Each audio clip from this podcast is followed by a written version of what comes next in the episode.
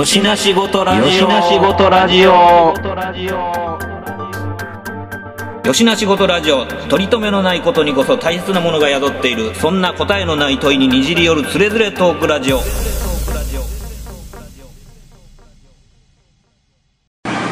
いということで始まりました。よしなしごとラジオです。はい。えお相手するのはトミーとうっちーです。スイちゃんです。えーまあ、あの収録の、えータイミングはちょっと前後することになってるんですけども、まあ今回も、えー、せいちゃんに入ってもらって、えーお便り会ということで、お便り会はい、でまず一つ目これお便りというかこれはあの i iTunes レビューあ今はもうあれか、えー、Apple Podcast や。iTunes じゃなくなったんですねなんか、うん、Apple Podcast の、えー、とレビューで送っていただいたはい。えーコメントがありましてはい、えーアマンさん、アマンさん。はい、多摩市在住ですって書いてあります。ありがとうございます、はい。えー男性2人の雑談番組。こなれた感じの会話のキャッチボールが心地よい。雑談好きな人におすすめですと。はい。書いていただいてます。はい。はい。ありがたいことです。ありがとうございます。ね聞いていただいたってことですね。そうですね。これだからまああの多分やけど1本目はを、でもうすぐさまもうなんかリアクションいただいたと思うんです。ほんでなおかつもうなんかあの5つ星つけてもらってます。いどえらいマニアックですね。いやまあありがたいことですよそんなもんね。はうん。いやまあだからうんなかなかのなかなかの劣悪な、まあ、今回も負け上取らずの収録環境ですけれどもい。はまあマイクテストで取り出してもう止めどなく喋った中のぶつ切りのはい抜粋1本目をね、でしかもまあ1本目はあれです。あの最初のこうジングルとかも大して決まってないからもう適当な感じの借り入れみたいなやつ。で流したやつを聞いていただいてのこのまあ5つ星というまあ。単なり今の現状の健康状態を語ったぐらいの感じ まあノリとしてはそういうもんですよ、そんなもんね、はい。まあ我々がまあいかにしてこのなんかこうなんちゅうのかえっ、とかカレーと戦っているのかあの逃れられない逃れられないこのものとね。戦っているかどうかっていうようなことをまあ語らったような第1回を聞いての素早く。ね。ありがとうございます。これからもねあの続けてください。続けて聞いていただけることをまああの願っております。はい大変、またねお便りがあると助かりますいや本当にありがとうございます、はい。であの続いていただいているのはあの、えーメールの方に、えー、と G メールの方にい。はいただいてます、はい。で、えーこちらはあのまあぶっちゃけ身内です。身内というかあの僕の友達です。あ友達ね。はい。であのいただいているのがえーはい。えーしげやんさん。はい。ありがとうございます。あえー3回まで聞きました。はい。えーちょっと仮想色のラビットパンダは太郎です。これはあれですよね。あの内田さんが語ってたあのそうです。バーモスホンダが原型になってできてるよって言って。そうそう。エースやったかな太郎やったかなって言ったっていうそうそうそうことでしたねそれを受けてのこれ、まあ、太郎です。という、はい。ね太郎です。太郎でした。で、えー水中モーター初体験はミクロマンのスパイキャッチャー1号でご多分に漏れず風呂場で遊びました。ミクロマン出ましたよこれ。ミクロマン出ましたね。ミクロマン僕通ってないですよ。あ通ってないねいやもうどうもねあのーあのメタリックなあの外人顔はダメで。はいはいはいはいはい。そまあ異国情緒がね。ちょっと入っておりますわそれはそうねですわ、うん。あの体はゴーディアンみたいなんですけどね。そうですね。体つきはゴーディアンのデザインでまあなんかいろいろそのなんかこう乗せれるメカがあったりとか、はいそういう展開ですね。CM しか覚えてないです。ミクロマンっていう CM そんなソウルフルやったかな？そんなんやったと思うけどな。いやでもまあそうそういう節でした。はい。うん。そうそう。僕もねそのなんかミクロマンはぶっちゃけなんかあの多分やけどそのまあミクロマン本体だけもうなんかその周辺機器もなんらなしで、はい。本体だけでその名もね多分ねブラッキーかなんかいうやつで要はまあそのボディが真っ黒系のやつですよ。名前あるんですか？なんかね一個ずつなんかちょっとあの名前があったよ。あの棺桶みたいな箱。そうそう棺桶みたいなやつ。上がプラプラそう。そう箱みたいなね。クリアのやつに下のこうまあ白白い。それをこう棺桶みたいなバコって開けたら中にミクロマンがまあほんまにまさに棺桶のごとく。そうそうそう、まあ、それはすごく覚えていとこが持ってたから。ああっていうのをまあ持っててこう横分けやった。七 そうそうそう。そんなんなんかもうほんで彫りの深いちょっとバタ臭い顔をしててね。だから要は宝が GI ジョーの次として出したわけでしょ。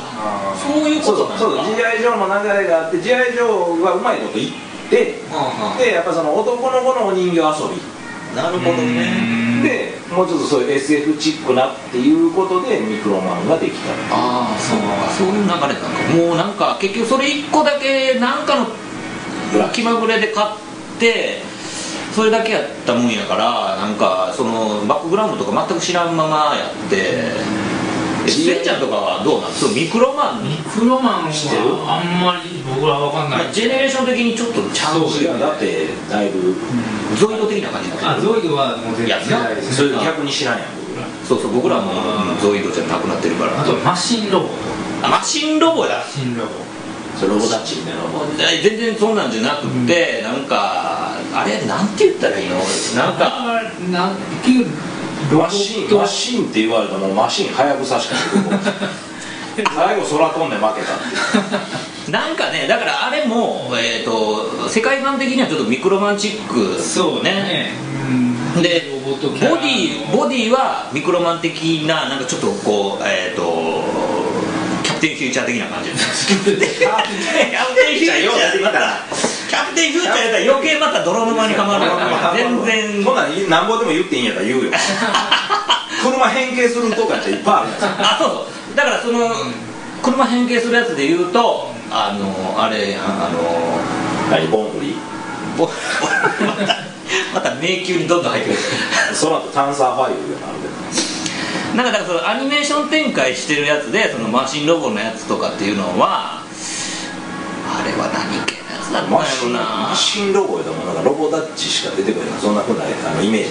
ああちゃうね。んでも顔は普通に人間の顔がついとんねん。なんかヘルメットかぶったみたいな感じ。そう兄弟ゃん限りなく兄弟的な感じ。なんだけどでもそういうあロボット生命体トランスフォーマー的な感じよね。だからいわば。そうですそうでなんかそのなんや知らん戦っとんねん。まあそれは戦うわな。まあまあまあ戦わんとな。戦わんと敵おらへんと。そうそうそうまあまあまあ続き読みますよ。それぐらいしてももう。らって多分あかんあかんあかんパターン。あかんパターンこれね。で、えー長谷川の72分の1戦車はダグラムとスケールが合うのでよく買いました。それね。それね僕全く同じことやってた。そのその人と全く同じことやってた。っていうのはえっ、と72で展開しだしてダグラム買うてソルティック買うてうんうんうんラウンドフィースやけど。ラウンドフェイスだね。ラウンドフェイスやけど、うん。で買ってやってってでその後にあのビーグルセットみたいなのが出てああはいはい。青いその兵員を運ぶやつとジープとなんかついてた。のそれこそその、えっとコンバットアーマーが寝た状態でこう運べるトレーラー的なやつとか。トレーラー的のもサブサブサブ。ね。向こう側の。僕の弟はもう J ロックバギー買うてたもん。J ロックバギー48でしょ。う729のよ。んそうだね。でそんなんもあってでなんかそのいわゆるサブメカっていうか支援メカ。支援、支援するそういう車両とかにすごいうわ惹かれるようになっててもう小学校の後半の時に、実際問題そのダグラムの世界観的にそういうこうミリタリーテイストがまあ前面に押し出してたもんやからこう実在のそのスケールが合えば実在のそういうミリタリーモデルとかと組み合わせると割とフィットしたっていう感覚があって、で当時って72の長谷川って置いてないねんどこにも。もうなかったよ廃盤で。あそうなんや。廃盤で。で行くとこ行ったらあるみたいな。行くとこ行く模型屋に行ったらあるみたいなんで。で意外や意外でもうその軍だ多分ジオラマ作るようにすごい展開してたんやけど長谷川が。あのいわゆる、えっと、野営野営セット的ななんかなんかそういうふうなこう塔が出てきたりとか建物とかもストラクチャーとして展開してて7だからもう完全にそのジオラマ展開ありきっていうラインナップ。で子供が買える値段ではいはいはい。7人やから。売ってて。これええわ言うてでたまにあの日もか日東かが76っていうサイズで出してて。ああそうね。だから間違い間違えて買うとちょっとちゃうねん。ちょっとちゃうねんな。そうそうそうそうそう。ここにもか書いてあんねん。そう続き読むよ。えっ、と日東科学の戦車は76分の1なので中途半端にスケールが合わなくて困った覚えがあります。まさに同じこと。そうやねその。だから同じちょっと古い模型屋行くと置いてあってね。牧野にあって。ああ脇のそう牧野。めっちゃローカルな話。だから当時割とそのなんていうかなこうスケールだからまあ7248でえっ、と32分の1とかもあったんよ。あったあった。やけどあのタミヤかな？タミヤ主導で35分の1を作世界スケールね。でそうそう。それが世界標準みたいになってあああ3号がなんか割となんかあちこちからリリースされるようになって市民権を得たというかみたいな感じになってるけど実はその黎明期にはそのいろんなスケールが混在してる状況しかもこま微妙に違うみたいなが混在しててでもそれをあの上手にこう配置して遠近法みたいな感じにしてジオラマ作るっていうのはよくまああるあるだよね。だからダグラムが偉かったというかすごかったのはそういうのを子供にまた植え付けれたこと。バンダイと違う宝っていうメーカーがやってそれをやった。なんか、はいはい。あの当時でもやっぱあの梨地加工をもうメカモデルに掘り込んだのはもう宝が初めてででそれにえらいえらい痛く感動した覚えがあって。そうやな。あれ色塗らんくていいのよ。梨地加工って要は筆塗りでも艶消しだけシャーってやってあげるとそれっぽくなめちゃめちゃ雰囲気出るでで？ドライブラシとか入るのよ。そう入るねうん。だからもうそれがガンダムのツルツルにはなかった。なんかい一歩なんかちょっと大人になったねみたい分かるわ。これ作ってる俺って大人になったねって思えるようなスケールがでもダグラムはハマりにはまったよね、うん。僕はだからもう全部欲しいって思って買いたいって思って集めてたぐらいやったけどビッグフットは買えへんかった。なぜかビッグとかっこいいよね。かっこいいんだよね。福座ってそんなん入れてくんなよみたいなこの世界観に。そうやな。なんで2人乗らなあかんのそれあれもブロックヘッドも一緒やんそうやね X ネブラって何みたいな。そう X ネブラ太陽型って書いてあるけど X ネブラがそもそもないやね。ん何やねん茶色って汚なったぞ。なんやったらその茶色い方が最後にいっぱい活躍してたわ。そう。赤い方あんま出てこへんかっだからまああのなんていうの？ドームよりリックドームの方が良さ出てきた的なたあそうそうそうそう。近い近い。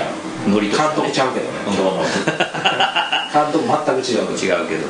今日今日のとかやったら間違えてて展覧会で「あれなんでないの?」みたいな思う人もいるかもしれんまあまあまあそのサンライズロボアニメ的なくくりで言うとねうんまあそこも入ってくるんだけど。はい、まあまああんま広げんとこでこれぐらいしとくわ まあまあまだ続きあるんで読んでいきますよ。はいえービッグワンガムのおまけが塗装ができなくて参ったのとはめ込み部分がくにっと曲がってしまうので作りにくかったのが。この人すごいな。ビッグワンガムも塗装しようと思った。ってこといやでもやっぱみんな思ったでしょ。その、なんていうんかえっ、と2色使い、はいランナーが2色に分かれててでまあツートーンでしか出来上がらない。スエちゃんビッグワンガム知ってる？あ僕ね知ってますね。あ知ってんの？あのちは箱の下の方にちっこい小窓がついてそうそうそうそう。中に入れるやつでしょ？そうそれそれ。けどね僕らの時代ね多分ビッグワンガムって最初の頃そのミリタリーとかあの辺あー実写ものものとかねで僕らの時代になるともうそれこそロボットもののそうそう自動車とかう。んああいうになってたんでいやだからあのカバヤやな。あカバヤ。でダグラムガムってビッグアンガムの派生モデルでダグラムガムっていうのがあってかわややってた。そう。で僕それであのブロックヘッド買ったのね。ほんま。でガリアンガムもあって それ知らんわ。ガリアンガムのやつも買った。ガリアンガムすごいな。熱いなそれ超熱いやろガリアンみたいなクソ地味な。宝がもうゴーグでうってなってさらにガリアンもやるみたいなそう。失敗したやつや。失敗したやつ。ろジンバ兵で四つ足出てきたらあかんやろ。ガリアン知らんわそれ。あったのよ。もうちょい大きなってたんちゃうかな。あったのよ。それで僕だからそのもちろんだから塗装ができひんのよ。でそれはだから分かるわ。だからメカモン出たら塗装したくなるよね。うんそう。そこそこが引っかかってるのかな？多分そうなんじゃないの僕かな。僕多分ビッグアンガムってガンプラブームより前にやってると思うね。なるほどね。多分だからこの話の流れ的にこのダグラムの下りがあってあって。だからダグラムガムのビッグアンガムっていうのも多分頭に浮かべながらこれ書いていたなるほどだだいてるのがからせいちゃんが最初言ってたようにミリタリーの方が強いってとかで僕クレーン作った覚えあるわ。あーあったあった。黄色にあの銀色のランナーも入ってて銀色にニョーってニョーってクレーン伸びんねん。はいはいそれ作った覚えあるわ。戦車もあって、でなんかあのーつまみみたいなやつをクイックイってやったらあの砲塔がこう左右にそういうギミックとかもうなんかハートを持っていかれるよね。だから軟質プラスチックをあれでな学んだ学んだだからもう全身ポリキャップですやんあんなもん言うたらそうそうそうそうそうねだからもう全然まあ塗料が乗りませんと、でプライマーとか知らんしな後にねだからそのプライマー云々っていう話もまあ分かってきはするんだけどそんなのまあ小学生には全く分からなくって、でもまあ色塗りたいと、うんでまあ一応コプラから塗ってみたりとかするけど、まあ、瞬く間に剥げると。でこれなんとかならんのかなみたいな感じでだから僕そのガリアンガムぐらいの時に編み出したのがあのビニテを貼るっていう。だからカッティングシートに行かへんところがまだ小学生やな。ビニでもそんな色ないで。そう。だからもうビニテでもうなんかホームセンター行ってなんかねちょっと半端ない色俺らがウッドペッカー行くああそうそうみたいな感じやったと思うわだから。その、うん、だからまあそんなんで、まあ、最小限ここはこうであってくれよっていうところだけはなんとのそういうので色をなんとかするみたいな感じよね。なんかそういうふうなことでなんかお茶を濁してた気がする。あとはもうなんかあのマジックインキでちょっとちょちょってブルーあまあまあマジックインキはようねラッションペンとかはようそうそう。使ったね。みたいな感じでなんかまあお茶を濁してたような気がするけどね。だからまあそういうようななんか、まあ原体験が限りなくまあまあ身内っていうのがあってそうそうそうそう似たような人口密度的なとこで育ってるから、うん。近いっちゃ近いよね。そう。だからそういうのをやっぱもう同年代だけにだけにね。ねなんかもうだってこう記憶のこうねもうおぼろげな記憶がまた再び蘇る的な感じをこうやって送ってもらってるわけですよ。それやっとかんとねその操作をね。どんどん忘れていく一方や。それでねこれまたあの、はい。ほどなくしてこれまたあの続きで、はいはい。あの連続してまたこのそうしげやんさん送ってもらってます、はこれ紹介しますよ、はいはい。えー風呂の話。はい。はい。シャンプーの一番古い記憶。今やキャラクターのシャンプーなんてほとんどが滅びてますがゲゲゲの鬼太郎シャンプーで頭部を引っこ抜くとシャンプーのキャップが出てくるという代物、外した鬼太郎の頭部にミクロマンスパイマジシャンについていた水中モーターの先端を突っ込んで頭部のみが風呂の中を進むというやってましたって。もう怖いやん。やってない普通はやらへん。どういう状態みたいな。そのなんかもう鬼太郎の頭だけがもうな水中モーターぶっ込まれた状態で水の中をグーっていくみたいな。散水してんのかなもうアンパンマン号の鬼太郎版みたいな状況。なかなかの凶悪な代物を創作してる感じですけど。操縦してんのは目玉の親父やねかな？頭の中に潜り込んで。ね潜り込んでなかのアレンジ。アレンジっていうかその遊び心が分かってるっていうかいやそうだよね。展開の仕方がね。ちょうどだからその水中モーターの先っちょの直径がこのシャンプーボトルのこうキャップのこの先っちょのところとねちょうどええ具合にこうサクッとはまった時にはっってなったんやろねなんか。思わずこの穴にちょうどいけんちゃうかみたいな感だじで。だからそのなんか許せれる範囲が広くていいですねその方は、素晴らしい。ぼ僕やったらあの絶対そっち方向に進むのはダメね NG やんあやっぱこうあこう頭が立っててほしくてこうついてなるほど。こう動いても顔を正面に向けた状態でじゃないと許せないタイプ。その、えっと妖怪レーダーが切断しているの。はあれはあかんあかんあかんそうだね。もう NG なるほど絶対 NG ねなんかいろいろそういうまあ個人的こだわりが。こだわりが多分子供の時すでにもうあまあまあまあわかる。まあわかる。うんだからその発想にはならないから、そうだね。許容範囲のある遊び方ができる人だなって思うねあーなるほど。すごい。そんな分析の仕方する？あそういやもう普通にそう思った。なるほどね。はでまあまあ続いての話。はい。えースーパーカーブームの話。いはい。えーイノイノシシ年男なのではい。ご多分に漏れずブーム真っ只中が幼稚園の頃クリスマスかなんかで幼稚園でもらったのが赤いカウンタック LP400 お400来た。ね。無作為に配られていたようで他の車種の子もいてポルシェが当たった子はカウンタックが当たった子からこっちの方がかっこいいとからかわれていたところ、えーこっちの方が頑丈な車だと反論してましたと、うん、だからまあその時にだからまあそのドイツ車板車のその頑丈さ問題に着眼。幼稚園の時にすでにもうそのところに着眼してはそんなことを言い合ってたっていうね。なかなか早熟な話ですよそんな。のなかなかねだからドイツ人が作るのか休憩しまくってるイタリア人が。そう。あのまあもう板車なんていうもんはそれもう壊れるのがまたええんや的なぐらいの時代の話ですわそんなんね、ねおもらしボロボロですからね。はい続いていきますよ。えー、とえーまた別な機会に工作で大きな段ボールで人が入れるくらいの車を作っていた時。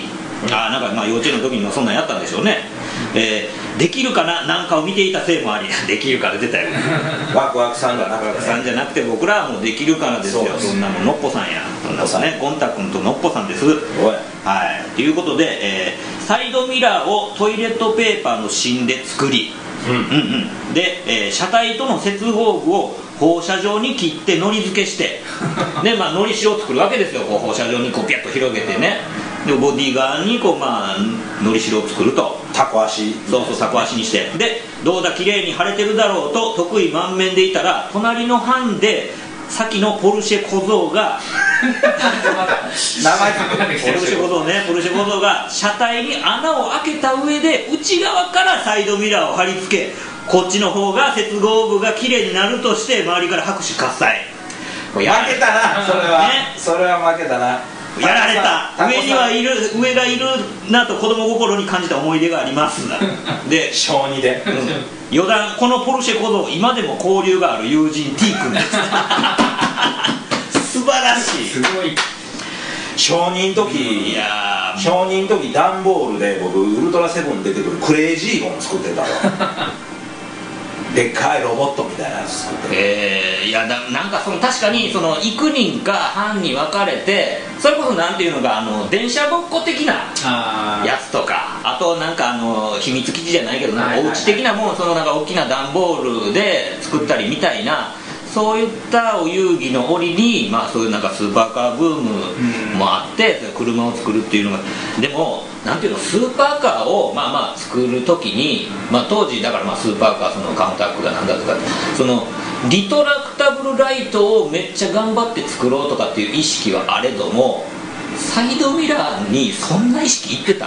いやそれだからそれは相通じたわけね。ね。人たちは、うん。言うたらサイドミラーあるある？だってだってそう車の絵描いた時にサイドミラーなんて描き忘れるアイテムよ。それなくていいやつ。なんなら。言うたらその記号的になくていいやつ。そうカーデザインの中では本当はまあ打足ですわそんなんねサイドミラーみたいなもんは。だからあのミラーミラーが重要っていうデザインの車ってなかなかないやろそこまで、ねそこまで。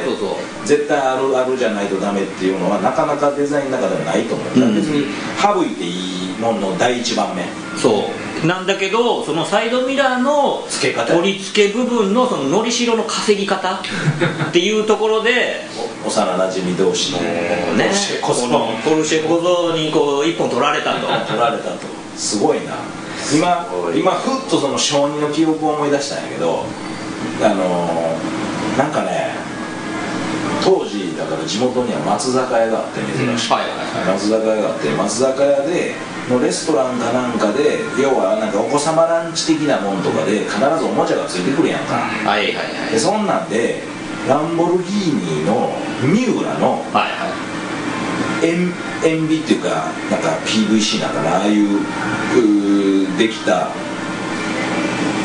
のおもちゃをもらったの。でそれが動くんやけどゼンマイでもなくモーターでもなくなぜか天井天井に穴が開いててで後ろ後部には吹き口がついてて吹き口？風船ついてる。ああエアエンジン。そってプッてやるとシャーって走る。ただ単にそのえその風船の噴射の反力で走る。だけで走るっていうおもちゃを小認の時持ってたわ。で学校持ってって大絶賛された覚えがあるなぜかすげえな。風力。超玩具やな。もうなんか見つけたくても見つからへんのじゃうかな。そのほんまやね。ふだって風船膨らました時の三浦の格好とかそう。やばいどういうことやねんっていう。天井から風船生えとるの。餅餅みたいな。漫画の餅みたいな。ほんまや。やけど結構行くのよ。その風力で。へえシャーって走りよよまあまあでもまあ子供なんだけどこれぐらいの大きさあったんちゃうかな。ああに20や3号ぐらいかな。そんなんを今思い出小2で思い出した。すげえな。僕はあのだからあのトミーとかの世代やからある程度分かると思うんだけどあの小学校12年生で3年生で数増えすぎて分離校で新しい新設校にはいはいはい。小学校行くっていう、うんそういう経験したの、うん。中学の時も新設校ができて残った側やけど友達は新しいとこ行ったっていう。だから小中で1回ずつ分離分離っていうのを経験してて。でえあの小2までいた小学校はもう歴史が100年ぐらいやけど。うん。プレハブやったの。自分のクラス。ああ仮設校舎。仮設校舎。ね。その中で図画工作してたわああまあなんていうの今や仮設校舎とかでもエアコン完備ですけども。ないでついてね。余計もうなんやその焼けた途端のやつでこう夏は暑いと冬ならもうもっと寒いと。よういけとったら温暖化してなかったからやばい今,、うん。今思えね。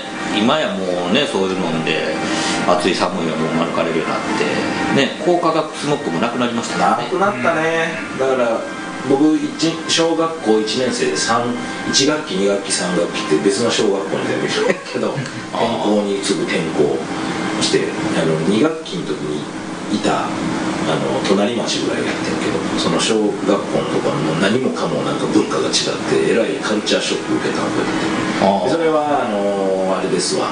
えっとゴミ焼却場がすぐ近くにあってはいはいはいで傾き傾き。そうそうそう、はい。このスモックが出てピーロリーロリーロなんかなんか言ってんねん。ああなんか放送が流れんでその高化学スモッグっていうことも知らなかったいや。1学期いた小学校仮に聞いたとて何にも分かれへんよ。だって。あの黒い玄丹みたいなお化けかなと思って。キラッとした目がついてる。高化学スモッグっていうもう聞いたとて何にも分からへん。まあこれぐらいにしとこうかな広くまだあんのかなそれ。はい、でまあえっ、とまあまあえっ、と重谷さんはまあ以上ですわ。はい。ありがとうございます。ありがとうございます。盛り上がりました。いやもうほんまにねもう話題提供ありがとうございます、ねうん同世代さすが。ね。で続いてのあのお便りはこれまたあの身内です。多いな身内引き続き、はい。えーこれもあの僕のまあ友達の、えー、D 元さんですはい。えー、D 元さんからのお便り。はい。えー、ラジオの感想。トミーさんウッチーさんこんばんは。こんばんは、こんばんは。ラジオ聞きましたよ。思えばウッチーさんはか関東出身で2人の世代も微妙に違う中お互いがシンクロする原体験が面白かった。それはリスナーもそうやったわっていう部分を拾っていく感じでよかったですと、えー僕も北斗の拳やドラゴンボールは全然だけどこち亀はハマったり そういう人いるんだねやっぱりね。いるいるいる、ん。いると思うよ。左しか曲がらないラジコンだったりやっぱこう 左しか曲がらへんラジコンに引っかかってくれるのはやっぱこの狭狭いジェネレーションだってあっという間にフルアクションのラジコンになるんだもん。もう4ちゃんプロボになるもんそう。なだからそれが出たのってもうほんまに多分1年2年ぐらいの間であっという70年代後半やで。あっという間にもうフルアクションのラジコンになったからそれを知ってるのってほんまその瞬間だけを知ってる子供たちだけやと思うんだよなそな。だから無理級で目光ったりするやつもあったな。あった。あったわ。なんかさそれもずいぶん前の話の中でさ、ん。なんかちょっとそれるけどその左にしかあんまがらへんラジラジコンじゃなくて、うん。あのー車のプラモでな。はいはい。前にピアノ線のめっちゃでっかいバンパーあったねの話したやん。バインってなるやつね。バインってなってちゃんとスイッチ送ってくれるやつ。はいはい。壁に当たったら、はい。そのピアノ線が壁に当たったら、勝手にモーターのスイッチ送ってくれんのそのショックで。そう。っていうっていうモーターライズの模型があって。あ模型で。不死身とかじゃないと思うねんけど。うん。不死身っぽいイメージやねんけどちゃう。大滝とかかな。分からへんなでも何しかその要はこうスケールモデルなんだけどミニ四駆的にピャーって走ると。ただもちろんミニ四駆と同じようにまっすぐしか走らへんかあるいはまあステアリング切った状態で置いたらまあ同じとこぐるぐる回るんだけどもう制御はできないと。だからなんかもう暴走したりとかして壁にドンって当たったらあっという間に壊れちゃうから、あのなんていうかなオメガ型に曲げたピアノ線がついててそいつを車のフロント部分に置くと そいつがバンパー代わりにこうバインってなるようにあなっててでそのそう前からの入力が入るとこうスイッチと干渉するようになってスイッチも同時に切れてくれるもんやからああのバインってなっても同じところでずーっとバインバインになるとかっていうんじゃなくってちゃんと止まってくれるよみたいな。それはそれでハイテクハイテクハイテクやねんハイテクやね。んでそれをだからその作ってたの2人とも あの車種はちゃうねんけど、はいはい。僕はあのセリカの LB ターボやったけどでねあの今またそれ思い出したけど麦球入れれるようになってた。そうそうそうそうなんかそうやってモーターライズでそのリモコンでだからリモコンっつってもあの有線線つながって有線の方のリモコンでその走らすやつであの電磁石でステアリング切れるやつなかった？いやそれし電磁石で。あんねんあんねんあんねん。要はそのこうステアを切るようにできてあってでそのタイロットの部分に永久磁石がどがついててでその根元のところに電磁石コイル巻いた電磁石を置いてあってでそのリモコンでこう右の方左の方でまあ要はこう、えー、とスイッチをあの逆接するっていうことやね。だからあの2ちゃんだから2プラ逆ちゃんか。結局最初のスタートはこの本体のそうそうそうそうでプラマイでこうやるとその電磁石が逆転することで、そこにこう吸い付けられると、っていうことでこうステアをうわそれ素晴らしいってなってるんやけど、ん。電磁石は弱いねん。だからそのなんかなコイル巻き巻きするんや。うん、走るその走行抵抗でまあ言うたらこうちょっとだけ遠いとか遠アウトとかが勝手についちゃうやんでその走行抵抗で電磁石が負けるぐらい弱いねんだからでふわーっとは曲がるけど思ってるようには曲がらへん。そのなんかこうちゃんとステア限界まで行くかっつったら行かへんから。そうかだから当時のトミー少年はそれすげえってなって買って作ったんや。そうこの方法あるやん。そそしたらフルアクションやんみたいな感じでやったけどだからまあその電磁石と多分まあその永久磁石のクリアランスをより詰めたりとかそういうふうなこう微調整をすれば、まあ、もうちょっと思ったようにいったんかもしれへんけどまあまあでもまあそういうもんですやん。それってあれかな？だからもしかしたらちょっとのこの年の差からう見なかったんだ僕はかな。でもその模型もそんなにメジャーじゃなかったと思うのよねだからだってあの富士見富士見あの変なあのこのこれのマークの頃ね。うこの頃のあの船のあれね。んうん。であの頃の富士見富士見まあまあなんか結構ちょっといいラインナップも良かって、ん。かっちょいいの出してたけどなんかその脇に大滝とかさ長野とかあったんだけど。多分そういうマイナーメーカーであはあうん。東京多分そうやと思う東京問屋か静岡問屋かどっちか。そう。だからまあ知らんけどなんかそのなんていうの東京丸いとか後にだからそういう分野から手を引いた玩具メーカーみたいなんがやってたのやってた可能性があるよどね。だから、まあ、今となってはちょっと分からへんけども。それまたなんか俺気になったから調べとくわ。このそう。そう間タイガーロボット的な。してるだからななんていうのみんなだから思いつく限りなんかいろんなことを考えてやってたんやな。OK うんいいと思います。でまあまあ続きいきます。はい。えー、そもそもラジオという媒体を選択したことにとても郷愁を感じていて昔は深夜ラジオをずっと聞いていましたのでっていう、うん思えば最近そういうマニアックな会話を共にできる相手がいなくて寂しい限りですと、なるほど。えー今後も放送を続けてくださいね。楽しみに拝聴させていただきますステッカー希望ですと書いてます。はい。ステッカーはまだないんステッカーないです。まずデザインをされてるステッカー希望ですってもうふ普通に書いてくれてるけどステッカーないから。だからあの僕が結婚式の時にあの後輩が作ってくれたうっちーステッカー シンスホニャララみたいなシンス入ってますよ 素晴らしい。それあれやねあの三浦淳的に言うとこうシンですね。スね。シンス素晴らしい。最最シンスでもないけど。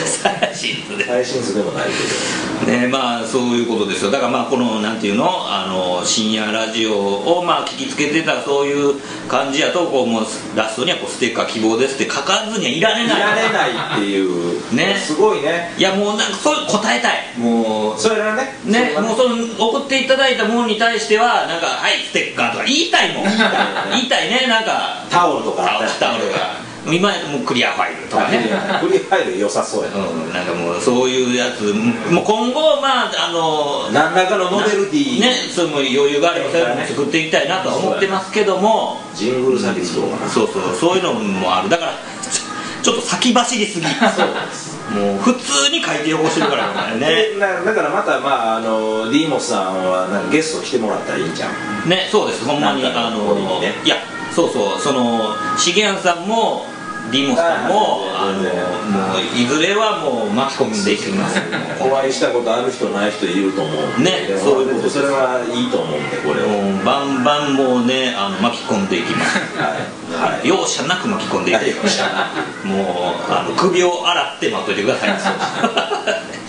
いう形ですわ。はい。まあまああの今のところはそういった感じでまあまあ全然まああの知らない方、まあ、最初のレビューはねもう全然知らない方だから。ねそれはありがたいね。一番最初はそれっていうのそがう。でなんなら5つ星までいただいてね、まあ、ありがたい限りなんですそういう人にはスけテッカーあげてもいいかい。やほんまにねあのステッカーあげたい気持ちは山々です。山々で。まあ、ステッカーそのものがないんでね、うんないんでまあどうしようもないんですけれども。まあでもゆくゆくはそういった形でまあなんていうかこう交流コミュニケーションみたいなことがまああの聞いていただいている方ともできればやっていきたいななんてことをまあ考えておりますのでまあ今後ともあの、えーまあま別にサイレントリスナーとして聞いていただくのも結構なんですけれども、まあ、こうやってあのリアクションいただくと、まあ、非常に励みになりますということであの今後ともよろしくお願いしますということで、まあ、まあ今回は、えーお便り会、まあ、という形でちょっと、まあ、あの話させてもらったんですけれどもまあ今後ともよろしく。どしどし。はい。お便りください。お待ちしております。吉な仕事ラジオではお便りを募集しております。メールアドレスは4474510アットマーク Gmail.com 数字で4474510アットマーク Gmail.com まで。質問ネタご意見何でも構わないのでどしどしお寄せください。お寄せください。というわけで吉な仕事ラジオ今回はこれまで。続きは次回の講釈でよろしく。